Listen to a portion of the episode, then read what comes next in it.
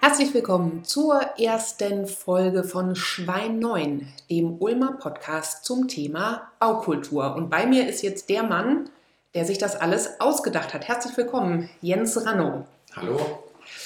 Jens Ranno, du bist Architekt und ähm, kamst auf mich zu mit diesem Thema Baukultur und dass du darüber gerne sprechen möchtest. Ich bin jetzt nicht vom Fach Baukultur. Was bedeutet das? Was bedeutet das für dich? Ja, das ist ein schöner Begriff, ein, ein glaube ich, sehr weit äh, greifender, weit fassender Begriff.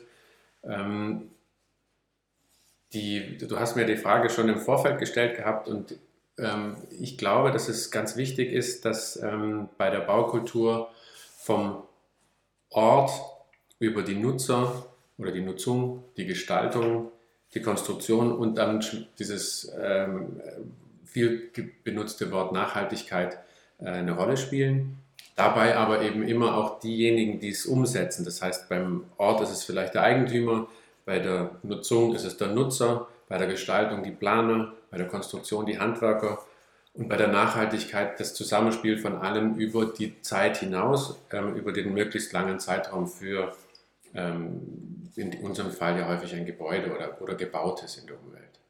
Das heißt, wenn ich dich richtig verstehe, es geht gar nicht so sehr oder nicht ausschließlich um das Thema Ästhetik, weil Baukultur, das klingt ja so wie Barockschloss, solche Geschichten. Das würde ich jetzt unter Baukultur ähm, subsumieren, also eine Ästhetik, vielleicht auch eine Epoche. Welche Rolle spielt denn Ästhetik in deinem Baukulturbegriff? Eine sehr große. Also ein, ein äh, gut gemachte Architektur, hm, vieles, worüber wir heute sprechen, ist digital, aber gebautes ist immer analog. Und das ist was, was unheimlich interessant und spannend ist, weil wir uns ja in, in diesem analogen bewegen im Normalfall.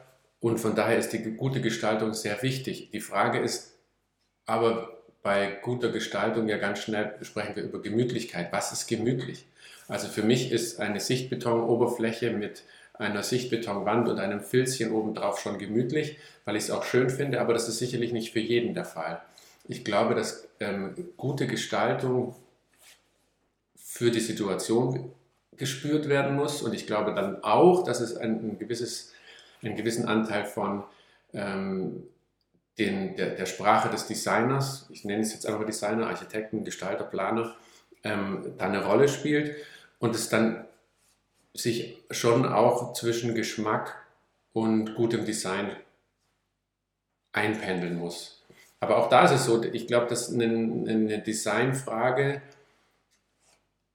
zwischen gemütlich und, und, und cool ähm, wie bei jedem Glas, wie bei jedem Füller, wie bei jedem elektronischen Gerät eine Geschmacksfrage ist. Apropos Sichtbeton und Gemütlichkeit, hast du so eine Art, wenn man das sagen kann, Lieblingsbaustoff oder Baumaterial?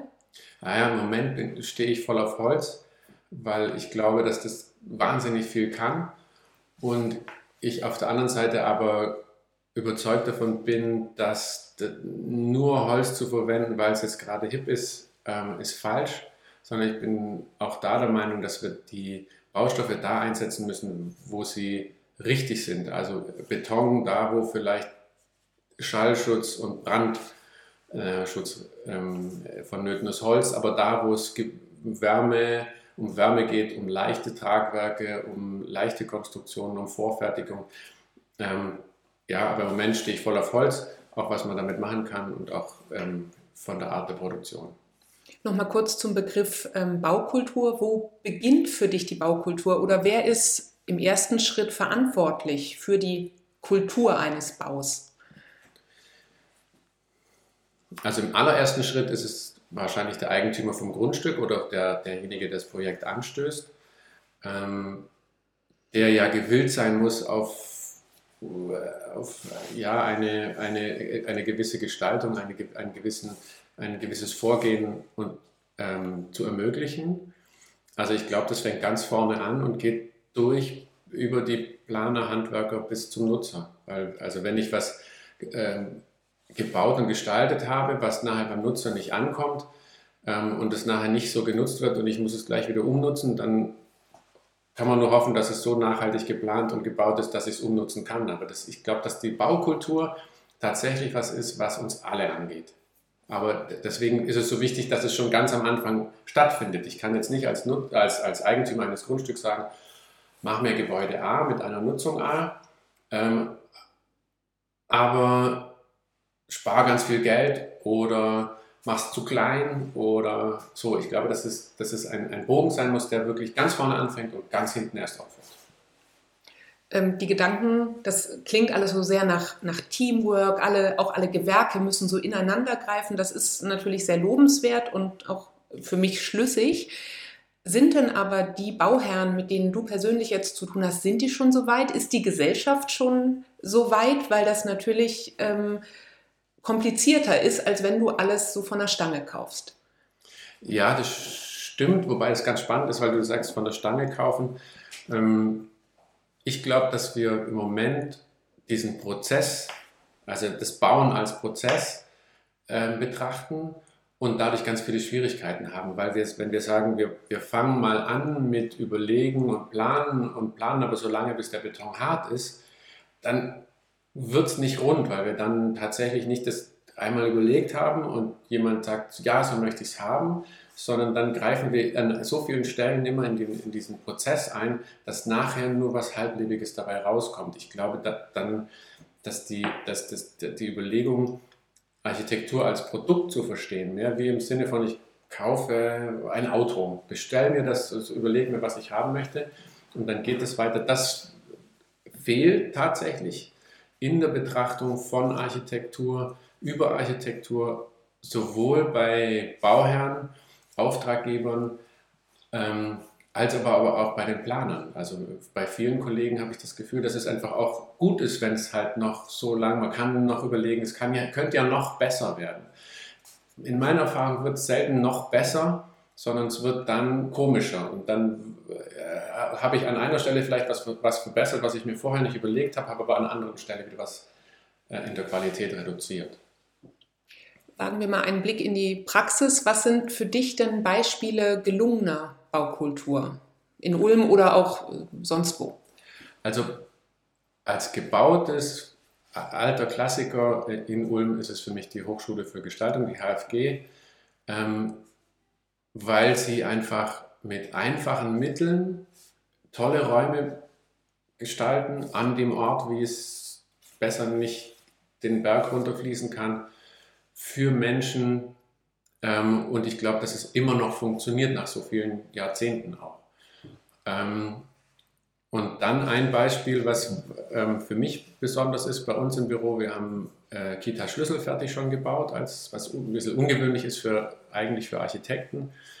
Da das Zusammenspiel aber wirklich vom, von der Aufgabe, dem Gebäudemanagement in Ulm, ähm, die eine, eine, Aufgabe gestellt haben, die wir gemeinsam weiterentwickelt haben, mit dem Bauherrn zusammen, mit den, mit den ja, auch mit weiteren Planern zusammen, aber eben auch mit Handwerkern zusammen.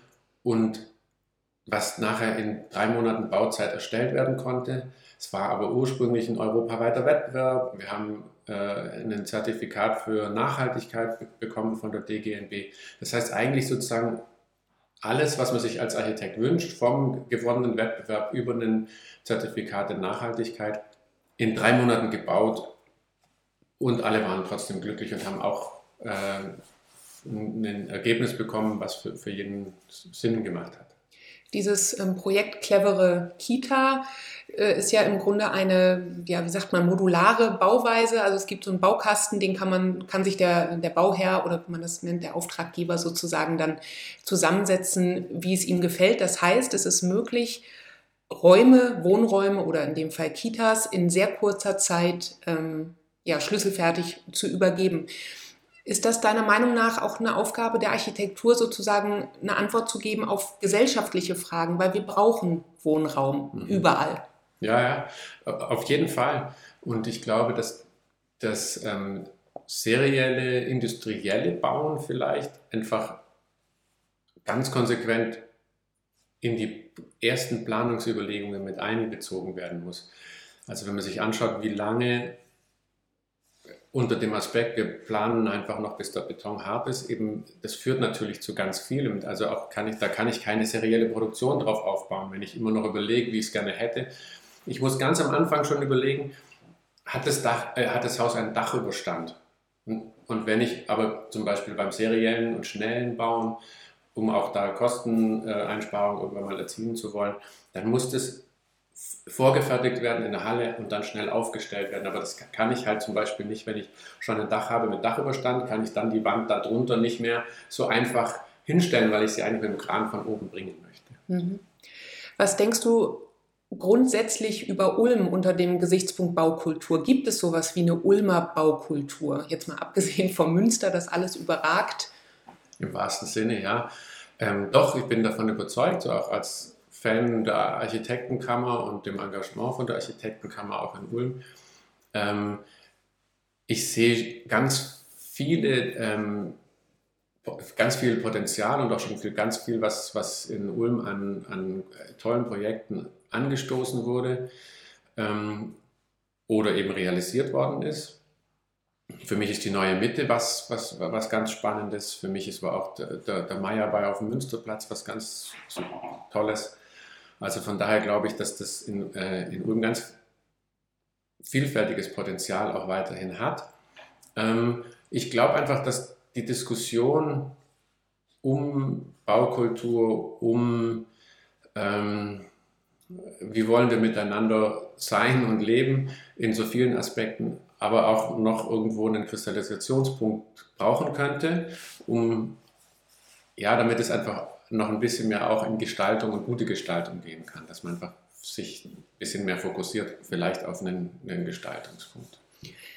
Wie ist es eigentlich mit so, sag ich mal, Monsterprojekten wie jetzt den Sedelhöfen, die vor zig, zig Jahren sozusagen angeschoben wurden und jetzt ja letzten Endes letztes Jahr erst ähm, fertiggestellt wurden, zumindest teilweise fertiggestellt wurden und man erlaube diese persönliche Anmerkung, es mutet jetzt nicht so zeitgemäß an.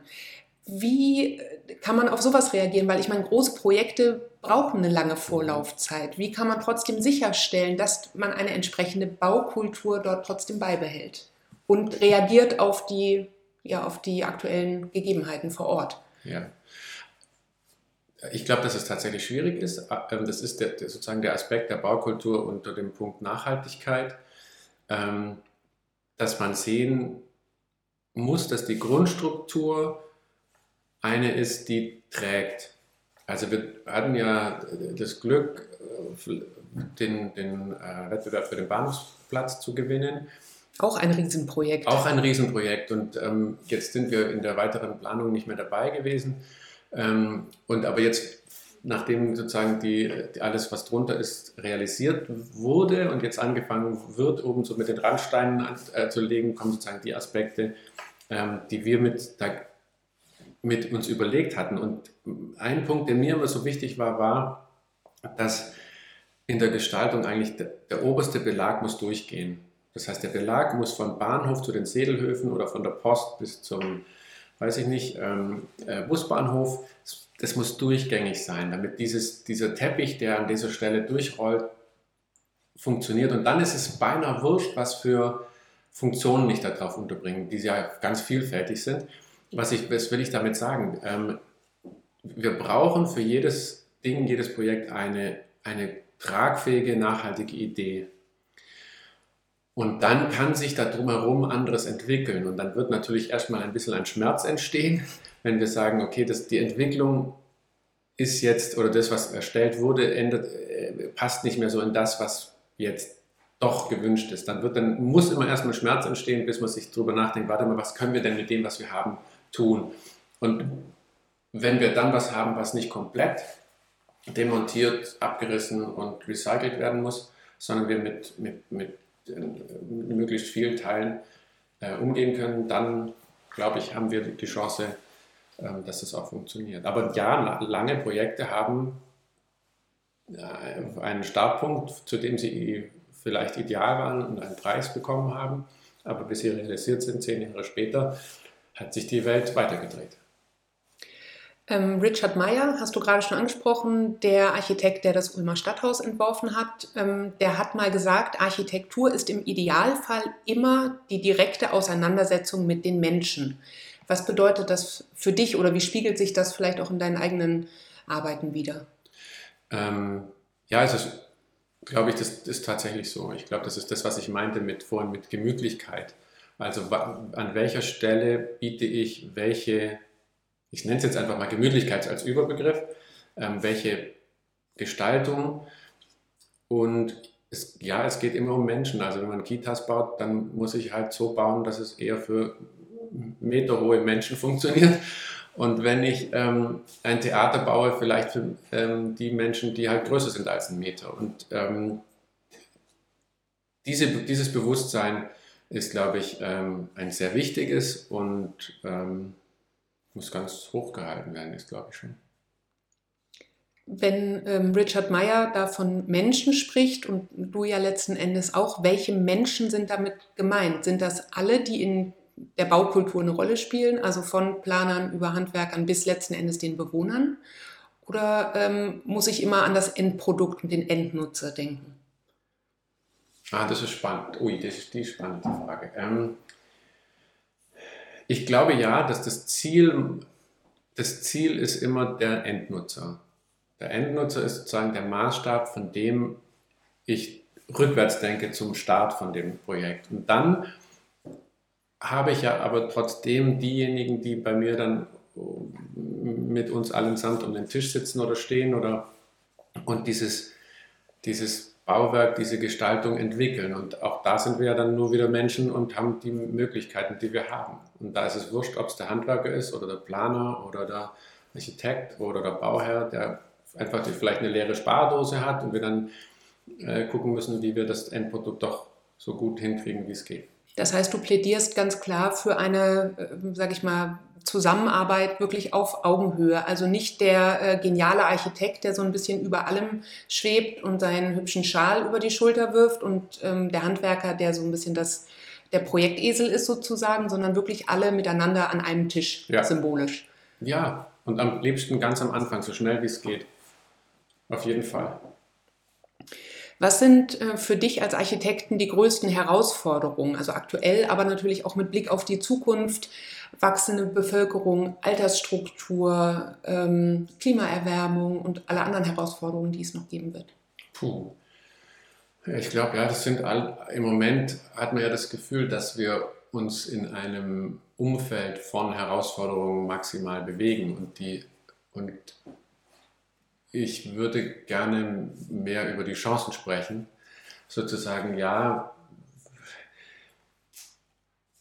wir haben ja zum, ich möchte es an dem Beispiel von äh, Starkregenereignissen mal aufzeigen. Die werden wir in Zukunft haben. Das heißt, wir werden schlagartig wahnsinnig viel Wasser in, in versiegelten Situationen haben, wie in einer Stadt.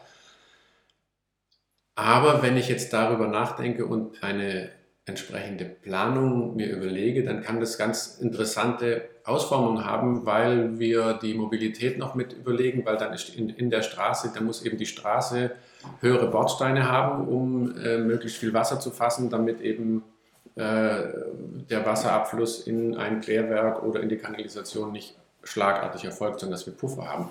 Und diese, ich finde es einfach ist auch eine Chance, über Straßenquerschnitte nachzudenken, über Außenräume nachzudenken. Und deswegen, ja, es ist ein Problem, es ist ein, ein was Blödes, weil es was eine Veränderung darstellt. Und auf der anderen Seite ist es ja vielleicht auch eine Chance. Gibt es aktuelle Herausforderungen, ähm, die immer wieder auftauchen, Dinge, die vielleicht Bauherren auch verlangen von dir? Ja, klar. Das, ich meine, Kosten und Termine sind immer die, die ganz großen Punkte natürlich. Das waren sie wahrscheinlich aber immer das schon. Das waren sie schon immer, genau. Die, die Herausforderungen gibt es schon immer. Und auf der anderen Seite ist es jetzt vermehrt die Nachhaltigkeit. Im, äh, Im ökologischen Sinne Nachhaltigkeit? Ja, ökologisch. Für mich ist Nachhaltigkeit nicht rein ökologisch. Für mich ist Nachhaltigkeit tatsächlich auch was, was ich wirklich langfristig sehe. Also wenn man sich über wir haben es im Vorgespräch kurz gehabt, was ist eine, was, wann ist eine Sanierung, die jetzt ja gerade ähm, von, auch von der Regierung so gefordert wird, wir müssen die Sanierungsquote erhöhen, wir müssen die Sanierungsquote erhöhen, ähm, dann kann es sein, dass es bei Gebäuden Quatsch ist, Wärmedämmung anzubringen, die allein so lange braucht, um, äh, äh um sich selber, also die, die, die graue Energie, die in, den, in der Produktion und im, in dem Anbringen dieser Wärmedämmung steckt, kann so ho hoch sein, dass sie 20 Jahre braucht, um sich selber wieder reinzusparen. Also die, die, die sogenannte Suffizienz an dieser Stelle ähm, wird jetzt vermehrt auch von uns Architekten gefragt. Also speziell jetzt von uns, wenn, wenn man bei, bei uns anklopft, ähm, sind wir gerne eben auch diejenigen, die erstmal die Frage stellen, macht es denn Sinn? Oder macht es mehr Sinn, einfach nur die Ölheizung rauszuschmeißen, die alte, und eine neue Brennwerttherme einzubauen und schon mal Minimum ein Drittel an Sprit gespart zu haben? Ähm, und dann habe ich in der Sanierungsquote schlagartig von einem Tag auf den anderen 30 Prozent ähm, Möglichkeiten gespart, aber halt nicht jetzt auch noch komische Wärmedämmung angebracht. Mhm. Wer kommt überhaupt auf dich und auf dein Team zu und mit welchen Anliegen? Also vom Bahnhofsvorplatz, Monsterprojekt bis hin zu, bis runter zum Einfamilienhaus, das saniert wird? Oder gibt es auch Dinge, die ihr nicht macht? Also wir, doch, wir, wir sagen eigentlich schon lange, uns interessiert die kleine Aufgabe wie eine Dachgaube bis hin zum äh, Logistikzentrum, weil wir sagen, wir lernen überall ähm, und fürs jeweils andere was. Also ich glaube, die Dinge, die wir gelernt haben im schnellen, seriellen Bauen, haben wir eigentlich aus den Dachgauben gelernt, weil wir da, da quasi innerhalb eines Tages das Dach von einem reinen Mittelhaus runtergenommen haben und am Abend musste das wieder drauf sein, bevor der Gewitterguss kommt. Und da muss man natürlich an vieles denken. Und das haben wir uns da abgeguckt und an anderen Stellen das industrielle Bauen, ähm, wo viel Vorfertigung, viel Serienproduktion dabei ist.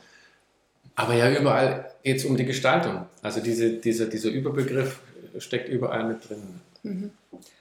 Probleme als ähm, Chancen sehen, das ist eine, eine, schöne Einstellung. Ich glaube, die zieht sich auch so durch eure ganze Arbeit. Herzlichen Dank, Jens Ranno, dass du dir Zeit genommen hast für die erste Folge von Schwein 9. Zum Abschluss die wesentliche Frage. Warum heißt denn dieser Podcast nun Schwein 9? Äh, ja, also Schwein 9 kommt von Schweinmarkt Nummer 9, dem ehemaligen Saumarkt. Für die Ulmer, die es kennen, das ist ein, äh, der Schweinmarkt Nummer 9 ist ein kleiner Laden ähm, dort der, im Fischerviertel. Ähm, in den habe ich mich, ich sag's mal so, verliebt, irgendwann mal vor, äh, glaube ich, zwei Jahren jetzt schon bald. Und ähm, war der Meinung, der ist für alles und nichts gut, stand gerade leer, hat viele Schaufenster und da könnten wir jetzt, müssen wir jetzt einfach für, was für die Baukultur starten.